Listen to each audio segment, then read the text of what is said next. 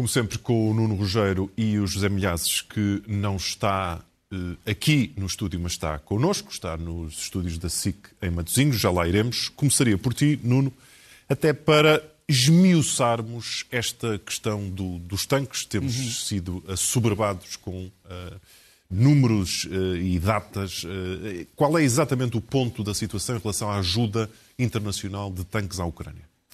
Aquilo que nós sabemos para já é que há países que já se comprometeram finalmente a dar um determinado número de carros de combate ou tanques, se quisermos, outros que estão num acordo de princípio, mas ainda não disseram qual é a quantidade exata, o caso português. Outros que já disseram que não vão enviar carros de combate nenhums e outros que estão ainda a pensar. Os que disseram que não vão enviar carros de combate nenhums é fácil, se não mudarem de opinião, é a Hungria, em princípio é a Grécia e a Turquia. Mas podem mudar de opinião. De qualquer forma, nada melhor do que olharmos para este quadro, que é um quadro que nos mostra uh, essencialmente o que é que cada uh, país dá Portanto, temos ali uh, do lado esquerdo as contribuições de cada país em Leopard 2. Depois temos ali no meio três tipos de assuntos. O primeiro são os que são dados pelo Canadá e pela Polónia. Já aqui se referiu, para além dos Leopard, a Polónia vai dar um, carros de combate que são de fabrico polaco, mas que são uma modernização de um veículo soviético, russo, ex-soviético que, são, que é o PT 91. Depois ali embaixo... Isso é o que prefaz os tais 60, não é? O, e, contingente maior. Não, não. 60, só 60 são os tais de origem polaca. Os Leopard são à parte disso. Os Leopard são à parte, exatamente. Temos ali uh, os números de Leopard, portanto, uh, nós vamos ter uh, veículos de várias proveniências. 14 Challenger 2, 14 Leopard 2A4 ou 2A6 da Polónia, 14 uh, eh, da Alemanha, 4 em princípio de Portugal, depois tem ali a lista toda. A Espanha seria o país que vai dar mais. Há quem diga que vai dar mais porque tem mais para dar, mas muitos deles não estão funcionais. Uh, depois temos ali os países que em princípio não vão dar. A Áustria não vai dar, a Suíça não vai dar, a Hungria não vai dar, a Grécia, a Turquia, a Suécia ainda não sabem. A França está em estudo, pode enviar os Leclerc. A Itália está em estudo, pode levar os Ariete. O que é que isto dá tudo? Isto tudo dá a bonita quantia de 240 carros de combate, o que é muito. O que é muito. Quer dizer, se todos estes carros de combate forem enviados, são 240, o que faz uma grande diferença. Mas em março. Até março espera-se que possam chegar, eh, se não todos, pelo menos o grosso desses carros. Agora, a pergunta que todos eh, fazem, eh, aquela, aquela imagem que aparecia ali era uma brincadeira, obviamente, era o porta-voz do Ministério da Defesa russo. Que nós tão senhor, bem conhecemos. Não é? nós, o Sr. Konashenkov, que aqui está travestido de Mohamed al-Sarraf, que era o Ministro dos Negócios Estrangeiros do Iraque, que era o porta-voz da guerra iraquiana e que dizia que não se passava nada, não havia pânico, e, portanto, com, com, as tropas americanas já em Bagdá, ele dizia não há pânico. E, portanto, eles, uh, as pessoas que falaram sobre este assunto fizeram esta montagem porque descobriram que em Moscou há três posições. Há uma posição inicial que dizia ah, os americanos e os alemães não vão dar nada. Segunda posição era, ah, pronto, vão dar, mas de certeza que não serão muitos. Terceira posição, pronto, são muitos, mas não são relevantes. E agora há uma quarta posição que é, são relevantes e isto é a entrada da NATO na guerra. Quer dizer, repara como é que variou a posição russa em relação a isto. A grande pergunta que se põe neste momento é, estes carros, para já, são suficientes eh, não são suficientes para as necessidades ucranianas, sem dúvida. Mas os ucranianos não têm só isto. Isto é o que vai entrar. Os ucranianos têm muitos veículos que neste momento estão no terreno a ser reparados e os que estão em operações. Outra questão. Vão entrar em combate uh, carros alemães, os Leopard, vão entrar os M1 Abrams americanos, vão entrar os uh, outros veículos que já foram prometidos, Uh, incluindo de origem francesa, uh, e uh, provavelmente também veículos de origem ex-soviética ou russa. Será que estes carros todos podem coexistir no mesmo exército, no exército ucraniano?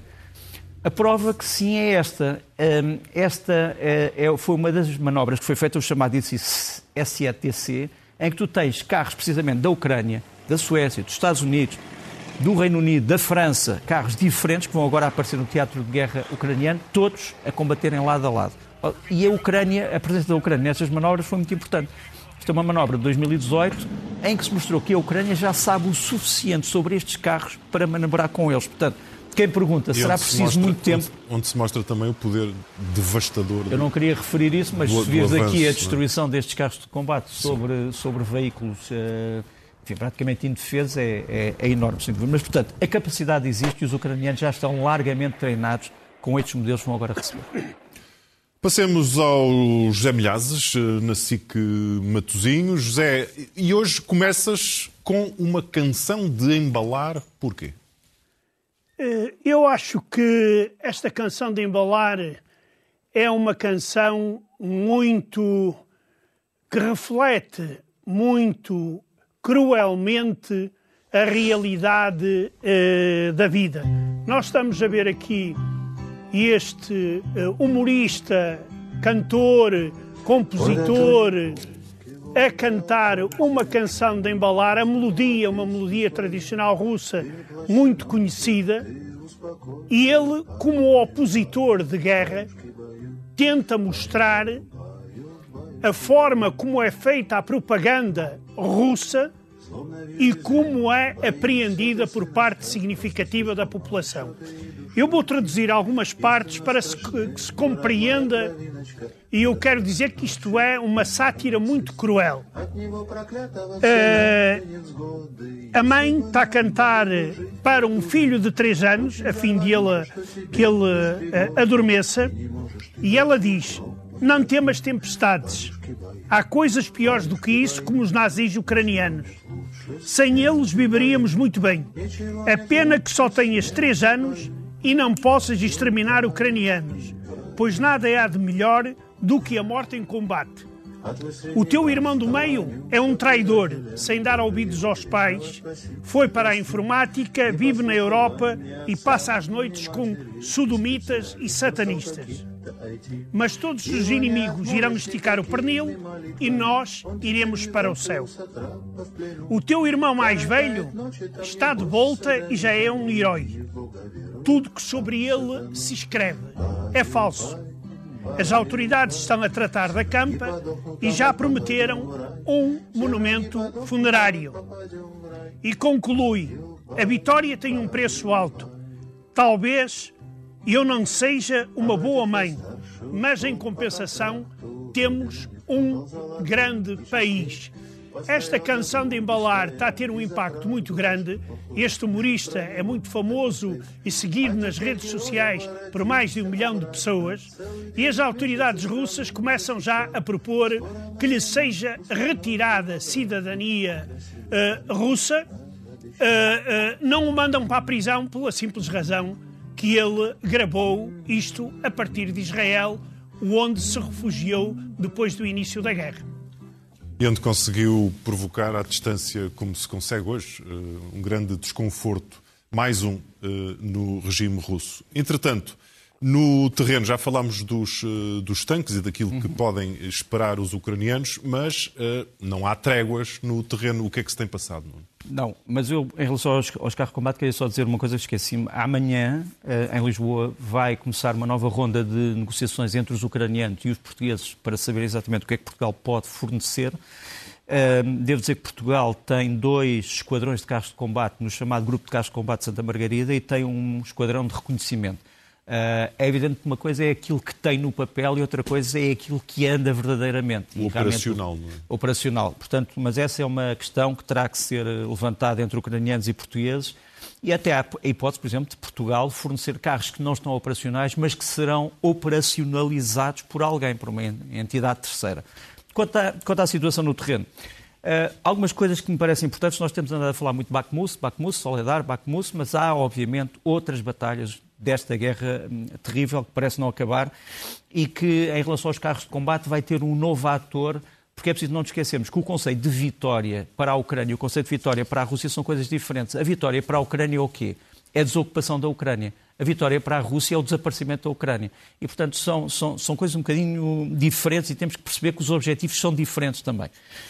Uma coisa eh, que me parece importante é este, esta pessoa, que já, já aqui falámos, eh, o senhor chama-se Konstantin Malafeev, eh, supostamente é um adepto do czar, um monárquico, mas muito próximo de Putin, e serviços secretos ocidentais terão entregue aos ucranianos uma série de provas de que este senhor, que tem várias empresas no setor da mineração e da indústria, estaria ligado aos movimentos que lutaram contra a Ucrânia no Donbass desde 2014, precisamente para as suas empresas poderem explorar os recursos naturais daquela mancha vermelha que vemos ali e que é a zona, no fundo, ocupada hoje pela Rússia. Ou seja, não é apenas uma questão ideológica, proteção de população russa, é também uma questão, obviamente, de recursos desde, naturais. Desde a madrugada do homem, que esse fator está em todas Mas as um dia, guerras. um dia havemos de contar uh, a história desta empresa DMZ, que aparentemente tinha um plano para explorar toda essa zona.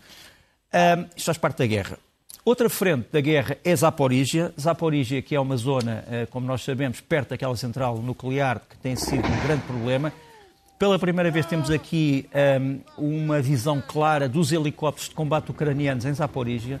Nós vemos aqui primeiro um Mi-8, que é um helicóptero de transporte, mas que pode também ser armado. Portanto, ele, no fundo, uh, dispara vários foguetes, já os disparou para o ar, uh, num sentido, digamos assim, quase horizontal, e depois regressa lançando chaves que são contramedidas eletrónicas, que lançam depois uma espécie de foguetes térmicos para que ele não seja atingido por armas antiaéreas. E depois a seguir temos um, este helicóptero que agora passou, que é um Mi-24, este é um helicóptero de ataque ao solo, armado, aqui está, a lançar os tais chaves, portanto, no fundo são estes foguetes para poder desviar uma possível ameaça de mísseis antiaéreos. Isto passa-se em Zaporizhia.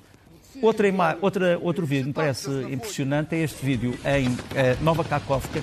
Isto passa-se em frente de Kherson, Portanto, isto é a tal zona de que falávamos das lutas fluviais. Isto é um grupo de forças especiais ucranianas dos serviços secretos militares, do GUR, que foi atacar aquela base que está ali a arder, que agora regressa sob fogo russo. Porquê é que houve este ataque? Porque é uma tentativa de destruir os centros de comando que estão a, a atacar população civil em Kherson. Esta foi uma manobra muito arriscada, deu-se há poucos dias e uh, parece-me uh, também de alertar as pessoas que algumas dessas imagens podem ser eventualmente violentas, porque vamos ver aqui um homem que foi evacuado uh, depois desta operação e que é submetido a uma pequena intervenção dentro do seu navio. Mas seja como for, esta é a face da guerra em Kherson, como dissemos, margem norte ocupa, libertada pelos ucranianos, margem sul nas mãos da Rússia. Terceiro, foi referido, penso eu, na peça, Voledar, Voledar, que é uma zona em Donetsk, é uma cidade que, tal como a cidade de Bakhmut, está quase uh, cercada. Aquela linha vermelha que temos ali embaixo é a linha de progressão russa. Vemos que aquelas duas setas indicam onde é que isto fica, portanto, a 50 km uh, para a direita temos Donetsk e a mais de 100 km para baixo temos Mariupol. Essa cidade de Voledar é uma cidade que já teve 14 mil habitantes. Para que as pessoas percebam, estamos sempre no leste da Ucrânia. Estamos no leste da Ucrânia e no Oblast de Donetsk, na região de Donetsk. Aquela zona, a Voledar, é a zona ali azul, é uma cidade que tinha 14 mil habitantes e hoje provavelmente tem apenas umas escassas centenas.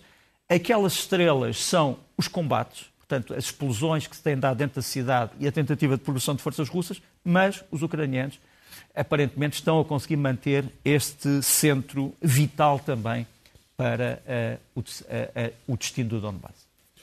Voltemos a ti, Zé.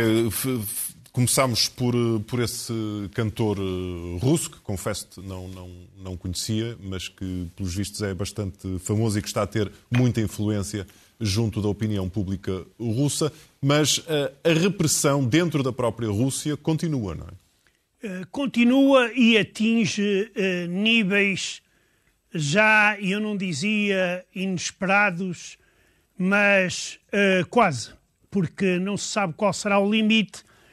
Neste caso é que na Rússia, uh, hoje mesmo, uh, foi proibida a mais antiga organização de defesa de direitos humanos, que se chamava Grupo de Helsínquia, em Moscovo, esta organização foi a primeira organização de direitos humanos criada na União Soviética em 1975 para, uh, digamos, protestar contra as violações do regime comunista uh, uh, da ata de Helsínquia e dos direitos humanos lá previstos, resistiu ao comunismo fez grande trabalho humanitário durante estes anos todos e hoje foi completamente proibida de trabalhar na Rússia. O segundo momento é ainda mais, diria, mais sintomático, no sentido ideológico, é a proibição e o encerramento da Fundação Sakharov em Moscou. Para os menos informados, eu quero lembrar que Sakharov foi o pai da bomba atómica e da bomba de hidrogênio soviética, ou melhor, um dos pais. Era um físico mundialmente conhecido que depois começou a protestar e a combater abertamente o regime comunista na União Soviética, não lhe poupando críticas. Esta fundação foi criada pela viúva, que também já uh, faleceu, como uh, Sakharov, e era um centro onde estava o arquivo deste académico e havia uma exposição permanente sobre a vida desta figura conhecida que aqui vemos na capa uh, uh, do, uh, do, do, da Time. Do, da Time. E além disso, foi também proibido na Rússia um jornal eletrónico independente de muito boa qualidade, que era o Medusa. E isto, dia a dia, nós vemos sistematicamente o aparelho repressivo na Rússia a destruir tudo aquilo que lhe pode causar dores de cabeça. Então falemos, Nuno, de uma entrevista polémica que vem a talho de foice. Não é?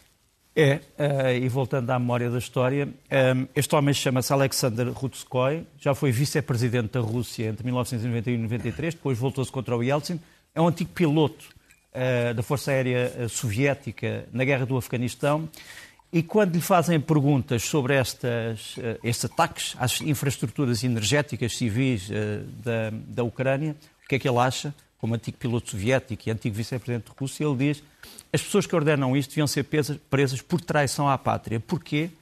Porque voltar as populações civis contra a pátria Rússia, retirando-lhes eletricidade, retirando-lhes água, retirando-lhes esgotos, é fazer com que mais um povo se volte contra a Rússia. Isto é um ato de sabotagem política e, portanto, estes homens que ordenam estes ataques às infraestruturas deviam ser presos por traição à Rússia. E esta entrevista teve uma, uma grande ressonância porque estamos a falar de uma pessoa que não é propriamente uh, um homem a soldo dos Estados Unidos ou do capitalismo internacional ou do imperialismo estrangeiro. É um patriota russo que, aliás, uh, teve um percurso muito anti-Yeltsin e muito próximo daquilo que poderia vir a ser o regime de Putin, mas que acha que a Rússia passou uma linha vermelha com esses ataques, como os ataques brutais que se deram, como tu sabes, uh, ontem e anteontem. Pois é, e muito rapidamente, até porque falámos de, de Sakharov uh, e há milhares de outros exemplos de extraordinárias contribuições de cérebros russos para a humanidade, e nesta altura uh, a Rússia tem algum temor de que muitos possam estar de partida. Exato a fuga de cérebros uh, tem sido muito grande e poderá vir a aumentar se for anunciada alguma nova uh, mobilização. E então fala-se de cerca de um milhão de pessoas que terão abandonado a Rússia e alguns deles uh, já tinham saído antes. Por exemplo, hoje foi dada a notícia que o maior pagador de impostos em Inglaterra é um desses russos, uh, especialista em informática, que abandonou a Rússia, criticou a guerra na Ucrânia e vive atualmente na Inglaterra. Ora, uh, começam a pensar é como é que trazer para a Rússia uh, cérebros ou pessoas de outros países, principalmente do Ocidente, onde um deputado russo diz que o Ocidente se transformou num autêntico inferno. E então, para as almas que ainda se quiserem salvar, ele propõe a doação, cá está este senhor, ao lado de um padre ortodoxo, propõe que seja dada a cada pessoa 10 hectares de terra na Rússia, alegando que a terra espiritual russa, estou a citar, irá inspirar o trabalho dos imigrantes na sua nova pátria. Há uma pergunta, uma, há muitas, mas uma das principais perguntas é: e se estes estrangeiros que forem para a Rússia não serão mobilizados para a guerra da Ucrânia? Porque muitos imigrantes para a Rússia, principalmente da Ásia Central, que emigraram há anos e até receberam o passaporte russo, neste momento estão a ser mobilizados para a guerra na Ucrânia. A terminar, Nuno, falemos de um homem que há um ano uh, ainda não tinha eclodido a guerra e mal sonhava que ganharia de uma forma dramática um lugar na história. É verdade, olha, fez esta semana 45 anos. O homem podia ter fugido, podia ter fugido com a família, uh, teve várias hipóteses de ir para países desenvolvidos, onde viveria com certeza muito bem. Uh, podia ter formado um governo no exílio, no estrangeiro, com vários exemplos históricos. Uh, podia ter-se refugiado na Polónia, por exemplo, e comandar daí uma espécie de resistência.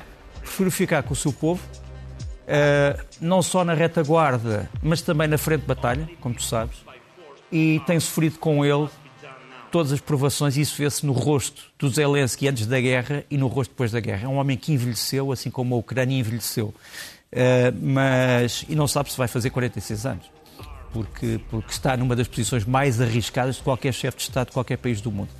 Mas acho que não devia passar esta semana sem falar sobre ele. E aqui ficam os parabéns a Volodymyr Zelensky com o Nuno Rogério e os José com quem voltaremos a falar na próxima semana.